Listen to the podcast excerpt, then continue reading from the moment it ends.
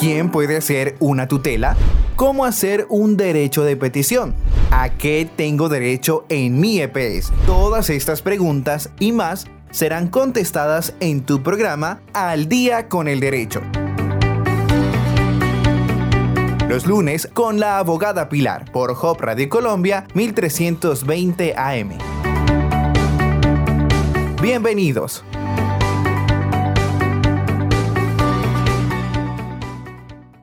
Bienvenidos nuevamente a su programa Al día con el derecho. Quien les habla, la abogada María del Pilar Roda Delgado, abogada de profesión y especialista en derecho comercial. Saludamos a todos nuestros oyentes de la emisora Hope Radio 1320 AM. Bienvenidos. Hoy vamos a hablar de un tema que me llena el corazón y me gusta muchísimo. Tiene que ver con la música. ¿Sabían ustedes la relación que existe entre el derecho y la música? La música es un lenguaje universal que transforma la vida de las personas. Es una expresión artística considerada como un derecho humano. La Declaración Universal de los Derechos Humanos establece en su artículo 27 que se tiene derecho a elegir libremente la vida cultural en la que se desee participar y gozar de todas las artes. La actividad artística musical no implica solamente un reconocimiento de participación en esa vida cultural, sino que es una obligación también del Estado que adopte medidas las cuales garanticen el máximo aprovechamiento de los recursos que se dispongan para alcanzar progresivamente los objetivos de promover el bienestar general en una sociedad democrática. Además, comprende una educación orientada al pleno desarrollo de la personalidad humana y del sentido de su dignidad. El primer acercamiento musical radica en reconocer que las personas tenemos los siguientes derechos. Primero, que podamos expresar musicalmente nuestras libertades y también en libertad. Dos, aprender lenguajes y habilidades musicales. Tres, tenemos derecho a acceder al conocimiento musical a través de la participación, de la escucha, de la creación y de la información. Cuarto, desarrollar arte musical y difundirlo a través de todos los medios de comunicación con recursos adecuados a su disposición. Y quinto, reconocer y remunerar el trabajo musical. Para eso, esta noche tengo un invitado muy especial y es el abogado Juan Felipe Gutiérrez Álvarez, el creador de All Right Abogados y abogado para la música. Bienvenido, Juanpe. Gracias por aceptar esta invitación. Hola, Pilar, ¿cómo estás? Buenas noches para, para ti y para todas las personas que se conectan y nos escuchan por radio en este momento. Muchas gracias por, por la invitación a este programa. Me alegra mucho estar acá y me alegra poder transmitir el, el conocimiento que tengamos con relación al derecho a la industria musical. Qué chévere, Juanpe, que pudiste aceptar esta invitación, que tu agenda te dio, qué rico que podamos estar aquí. Eh, quiero contarle a todos los oyentes de la emisora que Juan Felipe eh, estudió conmigo en la Universidad de Caldas en nuestro pregrado. Conozco de primera mano la gran persona y el gran ser humano que es y todas las habilidades y talentos que tiene, entre esos también la música. Y me gusta mucho que haya aceptado esta invitación porque no es común hablar de estos temas en nuestra profesión, Juan. Juan, el derecho y la música. Entonces quisiera preguntarte, ¿qué te motivó a ti a estudiar este tema? ¿Qué motivó a qué? Perdón, no te escuché. A estudiar este tema sobre la música y el derecho. Ah, ok. Pues realmente lo que pasó fue que um, yo realmente estaba enfocado en otra área del derecho en el, inicio de mi ejercicio profesional, el derecho penal y el corporativo. Ahí es donde pues inicié mi práctica profesional. Me gusta mucho, eh, me sigue gustando mucho, pero llegó un punto en donde uno va analizando realmente qué quiere hacer con el ejercicio de la profesión. Si simplemente trabajas para ganar dinero o trabajas para impactar eh, de manera positiva al sector donde estás realizando tu trabajo o, real, o trabajas para crear algo más grande que tú y que ayude a muchas personas en ese sentido estaba viendo que lo que estaba haciendo no me ayudaba o no me mm, permitía realmente ayudar a más personas de la manera que lo quería hacer. Y em, como desde, pues desde que tengo uso de razón he estado muy ligado a la música y, al arte en general, entonces empecé a explorar un poco por, eh, por estas industrias creativas y culturales con un énfasis en música que es como lo que más cercano he tenido. Y en esa medida fue que me di cuenta de que había una necesidad muy grande, de que realmente el derecho tiene que ser una vocación de una, una profesión de servicio y se debe tener una vocación de servicio para ejercer el, el derecho. Entonces, qué mejor que ayudar a un sector que realmente lo necesitaba y el, en el que este es una gran herramienta para que todas las personas puedan vivir de lo que aman, de hacer arte en cualquiera de sus manifestaciones. Entonces así es como a, a, grandes rasgos fue que llegué a estas industrias y eso es lo que me dedico actualmente. Espectacular, Juanfe. Y ya entrando en materia, eh, la pregunta que le hacíamos a, a nuestros oyentes es, ¿saben la, la, relación que existe entre el derecho y la música? ¿Qué relación hay entre el derecho y la música, Juan? Es, yo diría que es la misma relación que hay en el derecho con absolutamente todo. Eh, no hay nada por fuera del derecho. Cada cosa desde que te levantas hasta que te acuestas está de alguna manera impactada por el derecho.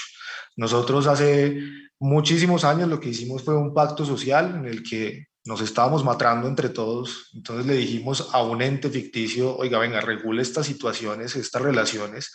Nosotros cedemos un poquito de nuestra libertad y de esa manera podemos vivir en comunidad. Entonces cuando cedimos ese poquito de libertad era para que nos dijeran cómo nos debemos comportar en sociedad y ahí nació el derecho.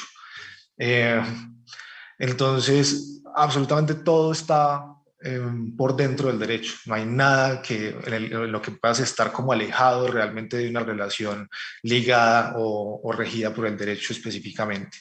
Entonces, en, esa, en ese mismo sentido, la música misma como creación, la música misma como producción del intelecto humano, una de las reglas que se generó en esa construcción que les, les hablo es, venga, esa, esa construcción o esa, esa um, creatividad o esa producción del ingenio tiene que estar protegida, se le debe reconocer a las personas por lo que hacen, se le debe reconocer por sus producciones, sus creaciones, sus ideas ya materializadas.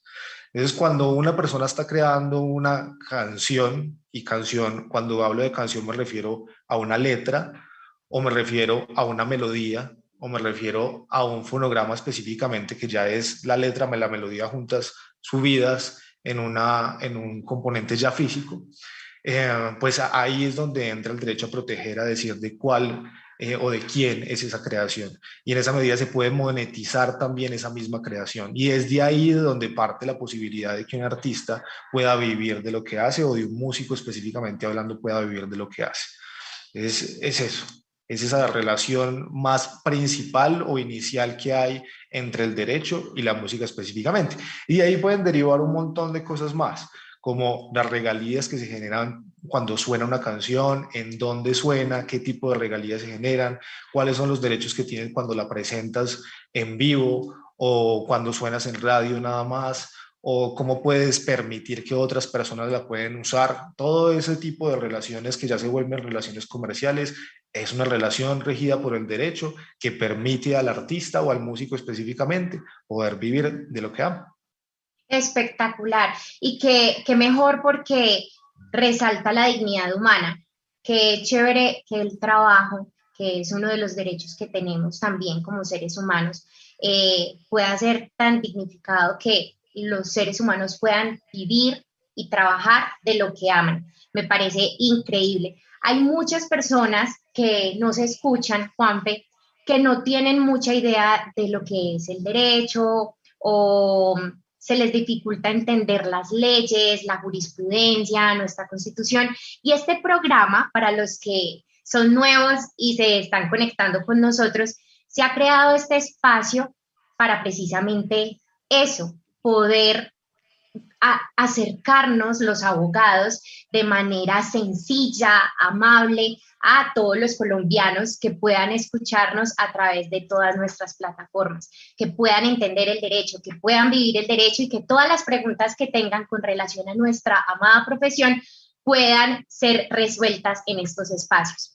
Juan Felipe hoy viene eh, a contarnos un poco sobre lo que es el derecho y su relación con la música. Y digo un poco porque en una hora no vamos a poder alcanzar todo el universo de, temas que esto incluye. Pero eh, sí queremos dejarles esta noche en la mente de ustedes eh, los temas básicos y lo que se está moviendo a través de las industrias creativas y el derecho para poder que las personas que viven eh, y aman este arte puedan trabajar y puedan vivir y gozar de él.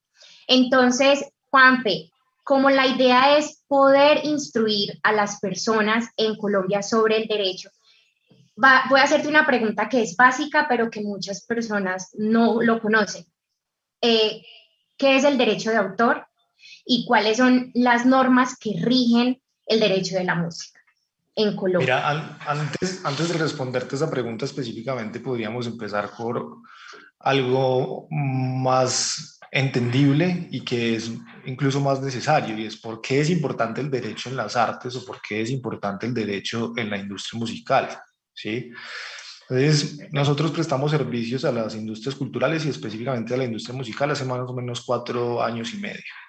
Es una de las cosas que empezamos a hacer fue a mapear las necesidades legales que tenía estas industrias, cuáles eran las dinámicas propias que generaban con relación al derecho. Entonces, lo primero que uno se encuentra es que hay un montón de problemas. Hay abuso de posición dominante, donde una empresa grande, por ser grande, entonces se aprovecha del, del, trabajo de las personas. O también hay abusos entre las mismas personas que tienen un conocimiento más avanzado que otras. En el caso específico de los managers, em, con relación a los artistas, no, sin decir pues que todos los managers son de la misma forma, claro que no. Eh, o encontramos fugas de dinero o encontramos falta de recaudo. Las personas no saben ni siquiera cuando hacen una canción que por eso tienen unos derechos económicos y dónde los pueden recaudar, entonces ese dinero se está perdiendo. O encontramos también problemas y conflictos entre las mismas personas de los proyectos musicales. Hay una banda de cinco que está súper bien, está súper pegada, pero no se alcanzan a poder de acuerdo entre ellas mismas, entonces se terminan separando y se termina el proyecto musical. En, general, todos estos problemas, que son muchísimos y que se dan todos los días, tienen algo en común, tienen dos cosas en común, de hecho. La primera es que todos estos problemas generan pérdidas económicas, pérdidas económicas para todas las personas que están ahí dentro de ese proyecto musical, sean los mismos eh, músicos o sean las personas que les ayudan a los músicos.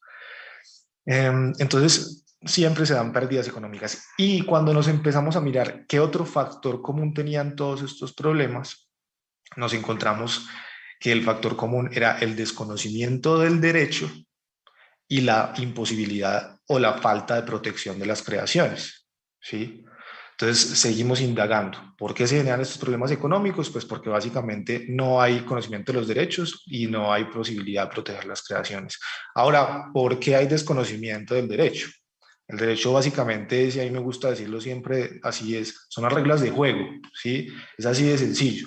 Como en un partido de fútbol sabemos qué hace el portero, qué hace la, defensa, qué hacen los, los, delanteros, hasta dónde podemos jugar, cuáles son las faltas, y hay una serie de reglas para jugar fútbol.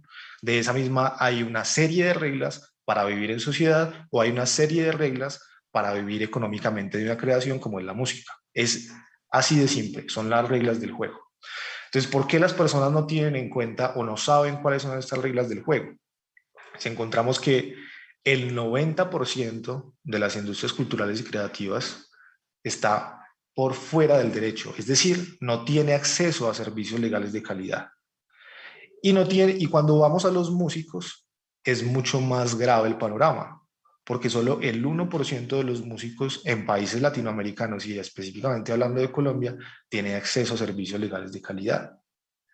Es, lo que se dice normalmente es, ah, es que esta industria es muy informal, es que a los músicos no les interesa, es que a los artistas no les interesa, es que ya es, ya es como natural que esté en esa informalidad, pero no es tan así, porque en lo, en lo que nosotros hemos podido ver, ellos siempre están tratando de consultar, pero hay una barrera muy grande que es el precio, pero hay otra barrera más importante incluso que es el lenguaje, que es el lenguaje que se maneja entre el abogado y la persona del sector artístico cultural. Si yo aquí empiezo a hablar de los músicos de manera muy técnica, pues uno no me van a entender, otro le va a dar pereza. Perdón, Juanpe, ahí, qué pena, yo te interrumpo ahí un segundito, porque es que hay una pregunta que me están haciendo aquí y creo que es importante resolverla en tu intervención, y es que me dicen, bueno, pero es necesario ser un músico nivel Adele, J Balvin eh, o músicos eh, gospel súper importantes para tener acceso a eh, estos servicios legales o que a mí como artista me importen los derechos de los músicos. Esto es simplemente para estas grandes industrias, para Sony, para Universal, o, este, este derecho de la música es para todo aquel que quiera vivir de, eh, de su arte sin importar si es chiquitico o la superestrella. eso es muy curioso porque esa pregunta es muy, muy recurrente en el, en el sector. Eh, y de hecho, las personas que no están directamente en el sector, pero que están en medios, por ejemplo, en radio. La última vez que me hicieron esa pregunta fue, creo que en Radiónica. Y yo siempre respondo de la misma forma. Es con otra pregunta. ¿Cuál es la diferencia eh, de los derechos, en, los derechos que tiene J Balvin a los que tiene un músico que está en la casa, en su garaje, eh, sacando un par de canciones y subiéndolas a YouTube o subiéndolas a, a, Spotify. ¿Cuál es la diferencia que hay? Y realmente eh, no la hay, ¿sí? Es tan sencillo como que no la hay. Entonces, no hay ninguna diferencia en que yo tenga o ninguna, ninguna mm, razón para que yo no acuda a saber qué es lo que tengo que saber de mis derechos al principio o esperar hasta que ya mi carrera esté muy avanzada. Lo que va a suceder es que si no se cuidan esos derechos desde el principio, cuando ya haya mucho dinero de por medio va a ser mucho más difícil organizar el tema. Va a ser mucho más difícil coordinar entre las personas que tienen derecho a, por ejemplo, las regalías de las canciones o dentro organizar las reglas de juego con los mismos eh, partícipes del proyecto musical, ¿sí? O más difícil incluso recuperar los dineros que se hayan dejado de recaudar porque yo simplemente estaba esperando a, a, ya ser muy exitoso, pero en eso han pasado 10 años y en esos 10 años he perdido dinero cada año porque no he recaudado de la manera que tengo que recaudar. Entonces, los derechos que tiene un artista gigantesco y los derechos que tiene un artista emergente son exactamente los mismos. Entonces, en esa medida, es mucho mejor empezar desde el principio y no comer, eh, pues lo que pasa de hecho normalmente es empezar a, a cubrir errores eh, pues ya cuando haya, como te digo, mucho dinero de por medio. Y teniendo en cuenta una cosa o un agravante, y es que ya está absolutamente comprobado que los costos de remediación son el 70% mayores que los costos de remediación. Es decir, lo que yo me gasto un peso hoy, mañana me tengo que gastarme siete pesos si no lo arreglé desde el principio y me estoy tratando de remediar el error que cometí. Entonces, a tu pregunta es, mm, es eso, no hay ninguna diferencia en los derechos, se puede empezar desde ya. Lo mejor es empezar desde el principio con una construcción adecuada de los derechos referente a mi proyecto musical o al rol que yo esté cumpliendo dentro de la industria musical. La, la situación compleja es que, como te decía, el 90% de las industrias culturales está por fuera y en los músicos es el 1% el que accede solo a servicios legales. ¿Por qué? Porque los costos son muy, muy altos actualmente. ¿sí? Porque nosotros hicimos un estudio en, pandemia y nos daba que el ingreso promedio de un músico en Colombia era 1.7 millones de pesos y un contrato está alrededor de los 2 millones y medio, 3 millones de pesos. En el mejor de los casos es la mitad de lo que se gana un músico mensualmente. Entonces, claramente no les va a parecer una, una posibilidad atractiva acceder a un contrato. ¿Que es una inversión? Sí, pero hay más responsabilidad para mí del sector legal de bajarle los precios por medio, por ejemplo, de tecnología como hacemos nosotros. Interesante. Mm, tú nos estabas, cuando yo te interrumpí con esta pregunta que nos hizo el público, nos estabas hablando sobre la importancia de, de tener como ese acceso al derecho, que fuera accesible, que los músicos entendieran el derecho, que pudieran saber por qué es importante el derecho en la música. No sé si tienes algo más allí para agregar. Sí, pues es que son situaciones muy comunes, pero te puedo hablar de, de temas particulares, por ejemplo, el, el, tema de contratos. Entonces, normalmente pasa, y eso ya es una crítica, autocrítica a los abogados, y es que para justificar lo que cobran, si cobran más o cobran menos, creen que deben hacer un contrato supremamente extenso. A veces llegan y cogen el código y lo pegan dentro del mismo contrato. Entonces, ¿qué es lo que sucede? Que lo hace demasiado complicado para el, el, usuario final o para la persona que lo debe entender. ¿sí? Es, eso es lo que nos exige a nosotros, darle la vuelta de rosca y decir, venga, esto lo tenemos que hacer de la forma más sencilla. Yo eh, como abogado cobro es por el conocimiento, no por hacerle más complicada las, la vida a las personas. De hecho, lo que debo hacer es hacérsela más fácil por medio del derecho. Entonces, uno se encuentra contratos que tienen tecnicismos exagerados, palabras de hace 100 años, eh, pues relleno realmente dentro de los contratos, redacciones que hacen más confuso, de hecho, la, realización de los negocios, un montón de problemas que realmente se pueden simplificar y se pueden hacer, como te digo, más fáciles para las personas. Eso en cuanto a los contratos específicamente. Nosotros hemos podido, por ejemplo, volver un contrato de 40 páginas, un contrato solo de 10 páginas, hablando de un contrato de management específicamente o aplicamos algo que se llama legal design. Entonces, en el legal design construimos un contrato de una manera muy diferente a como estamos acostumbrados y ponemos incluso explicaciones de cláusulas dentro del mismo contrato. Perdón, palabra... perdón, ahí nos están preguntando qué es un contrato de management. Un contrato de management es cuando tú eres músico, hay una persona que te ayuda a organizar toda tu trayectoria dentro de la industria musical que puede organizar tus finanzas o decirte cuántas canciones tienes que sacar al año para llegar a un porcentaje de dinero específico, o que te ayuda a contratar los shows o las presentaciones en vivo, o que te lleva eventualmente donde una editora, que una editora es como quien se encarga de toda la gestión de tus regalías. Esa persona que es tu aliado se llama manager, ¿sí? Es como el manejador entonces, el contrato de management es el contrato que tú haces entre esa persona que es el manejador y el artista o la agrupación musical. Ok. Bueno, entonces allí nos estabas hablando del legal design en los contratos. ¿Qué es eso? ¿Qué se come eso del legal design?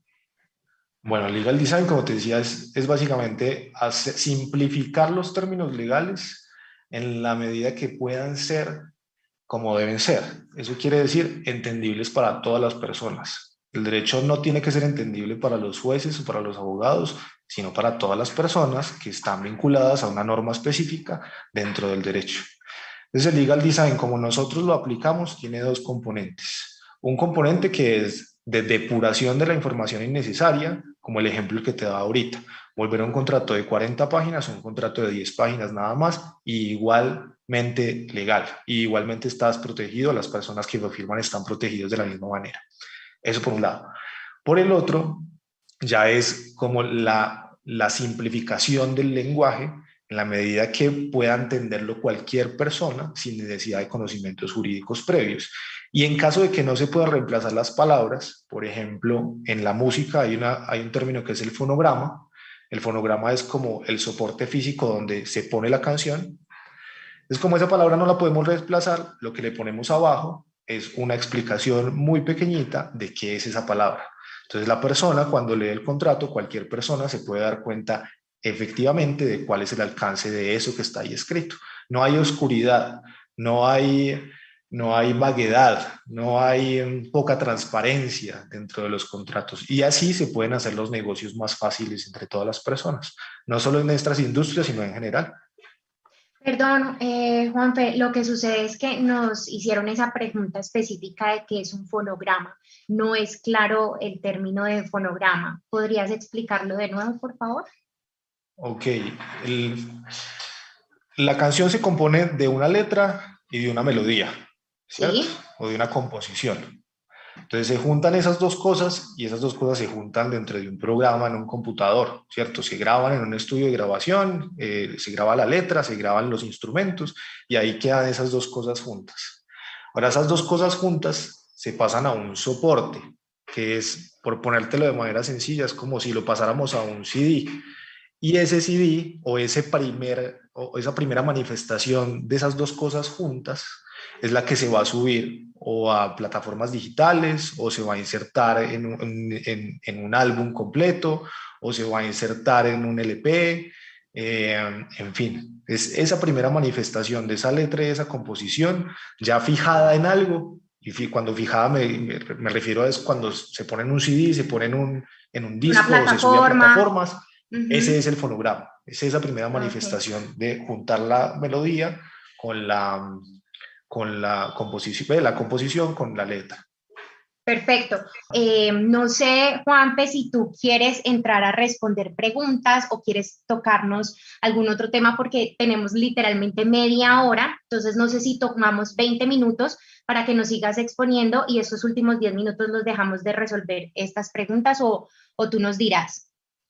Como quieras, no tengo problema. Si, si de hecho tienes algún tema particular que quieres que toquemos o, o, si empezamos eh, con, las, con las preguntas hay un tema muy recurrente que es la informalidad de las industrias eh, culturales o las industrias creativas en Colombia. ¿Quisieras hablarnos un poco de eso? Sí, es, o sea, como nosotros los vemos, les contaba ahorita que nosotros hicimos una investigación frente al acceso eh, que tenían las personas de los servicios jurídicos o a los servicios legales y de razones por las que de pronto no se acercaban a los servicios legales estas personas. Entonces, como te lo decía, el factor determinante ahí realmente es una barrera muy grande que hay en el costo de los servicios legales y una barrera en el entendimiento de los servicios legales. ¿sí? Eso es realmente una de las razones que nosotros hemos encontrado para que los artistas no se acerquen a un abogado, no se acerquen a una firma de abogado o se mantengan en la informalidad. Y hay situaciones que van haciendo o manifestaciones que van haciendo carrera y eso es bastante problemático. Eh, como esta, como los músicos son muy informales o las industrias culturales muy informales. Entonces, una persona nueva que entra a, estas industrias, escucha ese comentario, se graba ese comentario y ni siquiera hace el esfuerzo de ir a acudir a un abogado o mirar cuáles son las necesidades que tiene, hasta que le pasa un problema y ahí sí se ve ya es obligado o obligada a hacerlo. Entonces, para, para mí eh, y para nosotros eh, en All Right, la informalidad viene siendo más una responsabilidad del sector legal que de la misma industria musical o de las mismas industrias culturales. Estamos haciendo las cosas muy complicadas, estamos haciendo las cosas muy, muy costosas. Em, entonces les daba el ejemplo también ahorita de la, dificultad que hay para un artista acceder a un solo contrato cuando ese solo contrato está costando mm, la mitad de lo que se gana o incluso dos veces lo que se gana, un solo contrato. Y dentro de el, el journey, dentro de, ¿cómo le digo? Dentro de ese flujo de necesidades legales que hay en la actividad de un músico, hay muchos contratos diferentes. Eh, si no puede acceder a un contrato, pues mucho menos va a poder blindar todas las características, todas las necesidades que tiene a nivel legal o a la creación de una canción. Entonces, pongamos el ejemplo de una banda que va a sacar un álbum. Para sacar el álbum, entonces, si es un solista, necesita contratar a los músicos de sesión. Entonces ahí ya tiene los contratos con los músicos de sesión. Tiene que hacer el contrato con el estudio de grabación, el estudio de grabación. Si va a conceder regalías, a las, a, las personas que están participando de, de, esa construcción, a los músicos, por ejemplo. Entonces tiene que hacer unos contratos que se llaman split sheets o un contrato de repartición de regalías. Si va a contratar a un productor eh, fonográfico o a un ingeniero de sonido, entonces tiene que hacer el contrato con el productor fonográfico para repartirse las regalías del fonograma o de esa canción ya lista, como lo decíamos ahorita. Eh, y eventualmente también hacer el, el, contrato con esta persona, como, como, como, lo digo. ¿Qué más necesita? Si ya va en un nivel avanzado, necesita o ya sacó todas las canciones y necesita conciertos, entonces hay una persona que se llama el booker. El booker es, la, es, es quien se encarga de conseguir los contactos en los festivales o en los teatros o en las discotecas para que ese músico pueda ir y hacer su show en esos lugares. Entonces hay que hacer el contrato con esa persona, hay que saber cuánto porcentaje se le va a dar o hay que saber si se le va a entregar una mensualidad, en fin, formas de pactar el negocio. Entonces mira todos los contratos que hay solamente en ese pedacito de la carrera artística del músico y eso es lo que necesita cualquiera, vaya empezando o vaya un poco más avanzado, yo pues, sé, 3, 4, 5 años en la industria. Entonces, si estamos, dime. Sí, qué pena. Es que dentro de la población que nos escucha, hay muchos artistas que hacen parte de la comunidad cristiana, comunidad gospel. Estas personas también tienen acceso a todo esto si ellos quieren vivir de, de la industria de la música, de su arte, pueden hacerlo porque mm, todo el procedimiento que tú mencionas, pues no sé, de pronto la gente podría imaginarse que, tendrían que tener mm, grandes contratos como, como, como lo decíamos anteriormente con esas grandes disqueras o ir a, a discotecas, como tú mencionas, pero estas otras personas que no hacen parte de este sector, pero hacen parte de la industria creativa y de la música también, ellos ¿Hay un tratamiento especial o es exactamente lo mismo, pero hay que adecuarlo a sus necesidades? Para que, ¿Por qué te lo digo? Porque conozco muchas personas que son grandes artistas, que son grandes músicos, pero yo veo que no viven de ese arte que eso como que lo dejan es para, para lo que te repetí ahora, como para la Adele o para el J Balvin o como para Shocky Town de aquí de Cali, pero ¿qué, ¿qué, pasa con esas personas que yo veo que muchas veces van a los coliseos eh, evangelistas, a las iglesias y hay tanto talento y hay tantos artistas, ellos podrían vivir también de esto?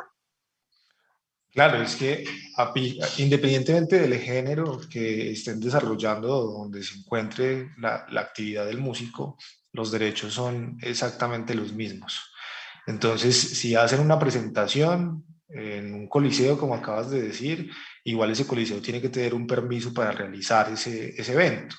Y uno de los permisos que necesita es, por ejemplo, el pago de los derechos de, de autor. Entonces, una sociedad de gestión colectiva como SAICO en Colombia va y le dice al coliseo, venga, págame los derechos de autor, dígame qué artistas van a ir, cuál es el repertorio y les cobra una tarifa. Se queda con ese dinero SAICO y después le devuelve ese dinero a los artistas que se presentaron ese día ahí. ¿sí?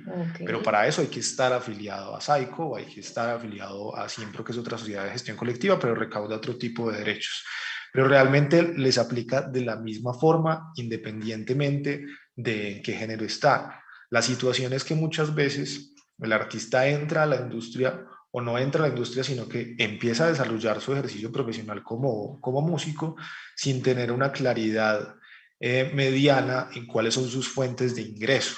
¿sí? Entonces, yo hago música, listo. Ya tengo la letra, ya tengo la canción, ya la grabé, ya la tengo lista en un CD o la subí a plataformas. Ahora, ¿cómo hago dinero con ellas y por dónde me entra el dinero?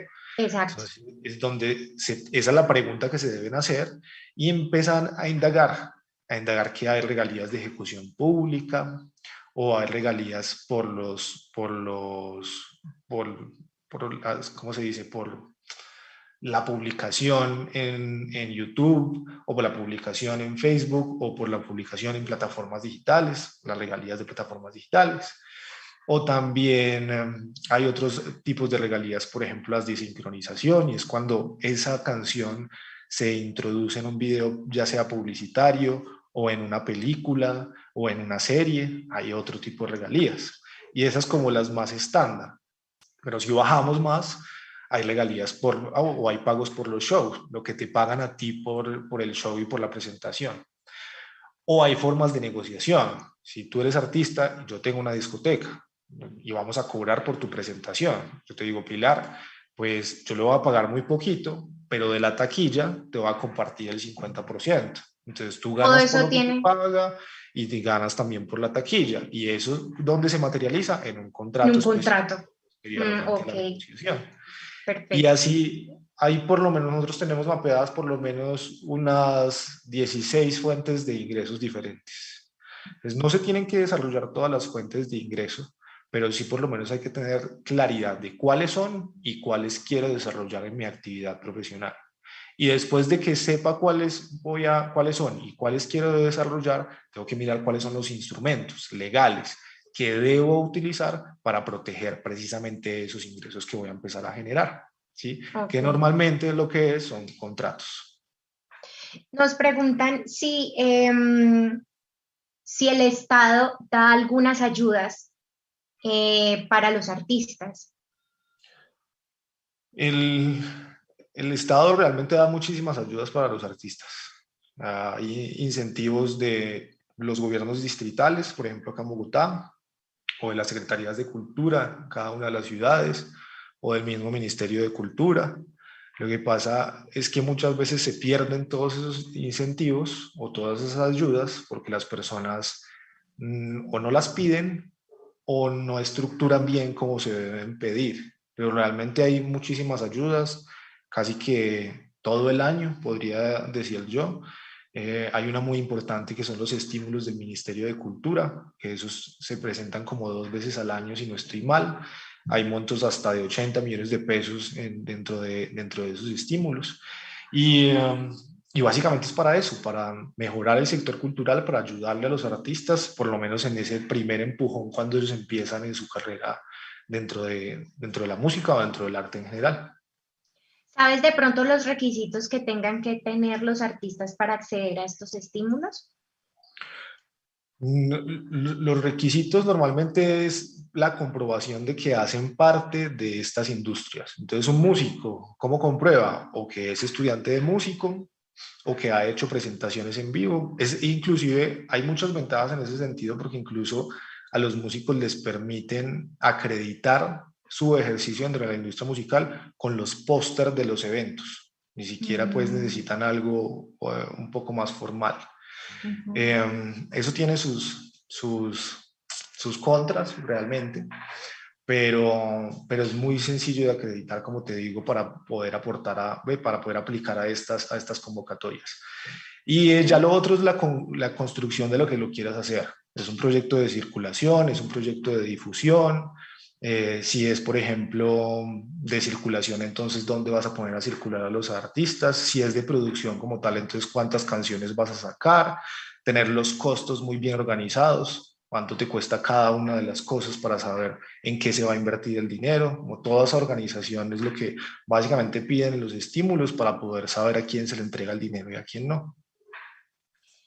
Nos hacían una pregunta eh, acerca de la tecnología que utiliza Allright, que es la firma en la que tú trabajas, Juanfe, em, para esta realización de los contratos. Pero yo antes de que nos puedas explicar eso, me gustaría saber cómo funciona el papel de la tecnología en el derecho y la música. Entonces ahí nos puedes poner el ejemplo de cómo lo hace Allright, que es innovador.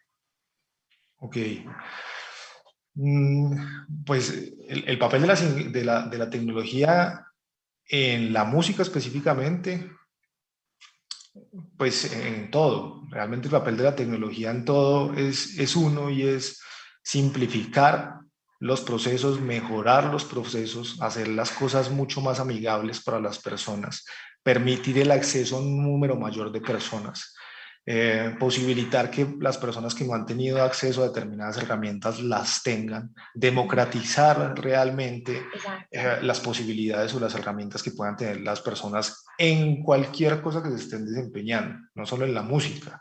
La tecnología ha tenido un papel muy, muy preponderante en la música porque los desarrollos tecnológicos, muchos de los desarrollos tecnológicos han tenido cabida o han iniciado ahí. ¿sí? La revolución de, de de la industria musical empezó con Napster, que fue una plataforma que permitió compartir a las personas la música que tenían en sus computadores con todo el mundo. Entonces yo ya no tenía que ir a comprar un álbum a la tienda de discos, un CD a la tienda de, discos, sino que me metía en una página y ahí estaba absolutamente toda la música que necesitaba, simplemente porque otras personas que ya la tenían la habían subido y la habían compartido. Después llegó iTunes, eh, eh, con, con, pues, con Steve Jobs, que cogió esa idea, un poco de esa idea, y formó la primera tienda, una de las primeras tiendas de música. Después viene la revolución de las plataformas digitales como Deezer o como Spotify, que ya eh, es un poquito más amigable con, las, con los artistas. Ya no es solo para el usuario consumidor de música, sino que está pensando en el artista que tiene sus dificultades y que al artista se le debería pagar más, sí, eso es cierto, pero que vamos en ese trasegar donde se están haciendo las cosas más fáciles para, para el mismo artista. Un ejemplo muy claro es, si tú estabas hace 50 años acá, eras un artista, te tocaba coger un bus y empezar a girar por las ciudades para que te conocieran. Si no tenías una economía muy bollante, entonces difícilmente podías ir a Estados Unidos pues ya lo único que necesitas es subir tu música a Spotify y hacer un buen plan de mercadeo y puedes hacerla llegar a cualquier parte del mundo, ¿sí? Entonces, ese es el papel de la tecnología específicamente y ahora en el derecho, pues sigue siendo muy similar porque lo que nos permite a nosotros, por ejemplo, en Allright, es democratizar el acceso a los servicios legales. A nosotros bueno, espérame allí, Juanpe, qué pena. Porque es que yo te voy a ser muy sincera, todo el mundo habla de democratizar los derechos, ¿sí? Y de democratizar los servicios y el acceso. ¿Qué tan costoso es? ¿Nuestros oyentes pueden acceder? ¿Con cuánto de presupuesto para que le hagan un contrato, para que le den una asesoría? ¿O qué? Porque es que eh, tú mismo lo decías, uno de los inconvenientes que se ve en el estudio de, de los artistas para que puedan estar protegidos, para que puedan tener bien sus, el conocimiento de sus derechos, para que puedan eh, evitar riesgos en sus contrataciones, eh, es costoso, porque me imagino que en todos los boutiques o los estudios legales eh, del país, pues como esto es especializado, de pronto lo verán como como son los grandes artistas, entonces no sé si cobrarán mucho por eso o si es porque el derecho en general, el acceso a, a una representación legal es, es costosa. Cuando hablas de democratizarlo es hacerlo más económico, es dar precios eh, o, costos más asequibles a esta industria creativa o a qué se refiere con democratizar? Tú democratizas algo en la medida que las personas puedan tener acceso como fácilmente, que ese acceso sea real, porque pues nada nos ganamos en decir esto está democratizado en Bogotá, pero no está democratizado en Apartado eh, o en el Putumayo. ¿Sí? Entonces, que ese acceso sea real para todas las personas, independientemente de dónde se encuentren. Y también lo democratizas en la medida que lo, lo entiendan, ¿sí? Que yo no entre y diga, listo, puedo acceder a esto, pero no entiendo un carajo, entonces mejor me voy, ¿sí? Sí. Entonces, uno es que ese acceso sea realmente asequible, que sea, ese, que sea asequible en todas las partes, que sea entendible para que las personas no tengan esa barrera y que económicamente sea viable, ¿sí? Económicamente sea viable para las personas invertir.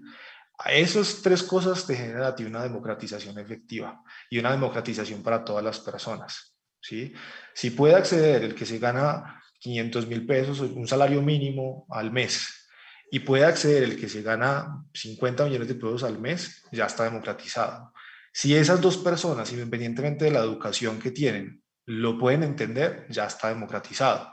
Si no tienes que estar en una gran ciudad para poder acceder, ya está democratizado. ¿sí? Entonces, eso es básicamente lo que hacemos nosotros. Nosotros entregamos acceso real, entendamos entendimiento y, y, y, lo entregamos a un precio que es asequible para cualquier persona. Y allí la importancia de lo que nos hablabas de la tecnología, el que está en apartado, el que está en Cali, el que está en Bogotá, eh, en La Guajira, pueden acceder a través de la tecnología a estos servicios legales. Exactamente. Entonces, uno, para volver al ejemplo del contrato de, management, ese contrato que se hace entre la persona que te ayuda con tu proyecto musical o que le ayuda al artista con su proyecto musical. Ese contrato, cuando nosotros hicimos el estudio de mercado, estaba en dos salarios mínimos, el más barato, hablando de contratos bien hechos, el más barato y hasta cuatro salarios mínimos, el más costoso. ¿sí? Estamos hablando de casi cuatro millones de pesos, ¿cierto? Eh, nosotros ese mismo contrato, mm, porque también recogimos como todo el conocimiento de los contratos que se hacen no solo en Colombia, sino a nivel internacional, ese mismo contrato lo ponemos dentro de una plataforma digital, permitimos que las personas lo entiendan fácilmente, que lo puedan ir chuleando las cosas que necesitan o respondiendo algunas preguntas que el mismo software le hace o la misma plataforma le hace. Ese contrato cuesta 50 mil pesos. ¿sí? Entonces ya es una diferencia muy, muy, muy sustancial, no solo entre el costo, sino también en el entendimiento y también en el acceso, porque simplemente si estás en Chocó necesitas internet, un celular y ya está, puedes acceder a tu contrato. Si estás en el Putumayo necesitas lo mismo, internet, celular o un computador y ya puedes tener acceso a tu contrato. ¿Ves? Entonces, eso es una de las cosas que nosotros hacemos para democratizar el acceso a los servicios legales. Espectacular, Juanfe. Una revolución eh, tecnológica, jurídica y musical. Nos quedan cinco minutos de nuestro programa y nos queda un montón de temas para hablar, pero yo quisiera que en estos últimos cinco minutos les contaras a los músicos, a los artistas, como un top 5 tuyo de derechos que se deben proteger y rápidamente cómo sería esa protección, ¿sí? Para que les quede en la mente y en el tintero, ok, me toca aquí hacer esto, eh, que tú hayas visto en tu práctica, en tu ejercicio profesional, que la gente mm, no le presta atención a eso y puede evitar bastantes riesgos en el ejercicio de su profesión. Ok, entonces no sería top 5 de derechos porque los derechos se deben proteger todos, ¿cierto? No, los, que tú veas que son, yo sé que son todos. Los derechos de autor hay que protegerlos eh, todos indistintamente y son los derechos específicamente los patrimoniales y los morales, ¿cierto? Sí. Pero ¿cómo los protegen? ¿Cuál es la manera más efectiva? O sea, ¿cuáles son las cosas que sí o sí deben hacer cuando están dentro de la industria musical y cuando están sacando obras musicales? Em, y ahí yo diría que una de las cosas fundamentales es registren sus obras. Si, si solo hacen una letra, registren la letra. Si solo hacen una melodía, registren la melodía. Muchas personas van a decir, no, eso no, es necesario porque finalmente eh, yo tengo mis derechos desde que escribo la letra en un papel, ahí ya están mis derechos, yo no necesito registrar a ningún lado y eso es cierto. Lo que pasa es si alguien utiliza de manera indebida esa letra que tú escribiste en un papel o te la roban, va a ser muy difícil comprobar ante un juez que eso era tuyo, ¿sí? Porque la otra persona seguramente va a llevar también el mismo papelito que tú tienes o la misma hoja escrita. Entonces, ¿qué es lo que hace el registro?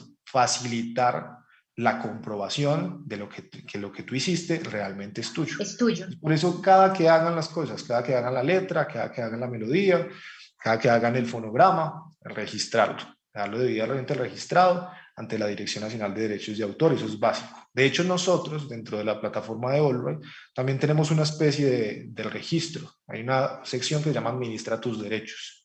Entonces, en esa sección, los artistas pueden entrar, crean su artista, crean los álbumes, crean las canciones y sobre las canciones les van a preguntar si está registrado o no, de quién, eh, eh, qué tipo de obra es, cuáles son los códigos y CRC, de quién es la letra, de quién es la composición, de quién es el fonograma, los porcentajes que tienen en cada una de esas cosas eh, todas las personas que quieran incluir. Entonces ahí pueden organizar toda la trazabilidad de sus derechos de autor. Eso es básico y es indispensable y además funciona para que puedan hacer mejores negociaciones, porque si tienen clara la trazabilidad de sus derechos de autor, pueden ir a hablar con un, con un manager o con un editor o con un sello discográfico o con un inversionista incluso y decirle, mire mi catálogo, mire cómo está, mire quiénes tienen los derechos, invierta sobre esto o gestióneme esto.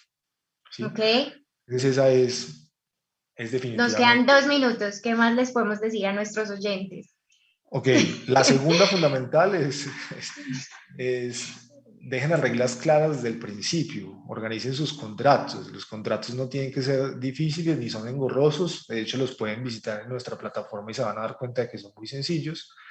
Eh, pero es eso, simplemente son las reglas del juego claras desde el principio, con todas las personas que tengan relación con su proyecto musical con los mismos músicos o con las personas que les estén ayudando, pero dejen las reglas claras desde el principio y escritas no simplemente de palabra, porque pues finalmente eso, eso queda en el aire.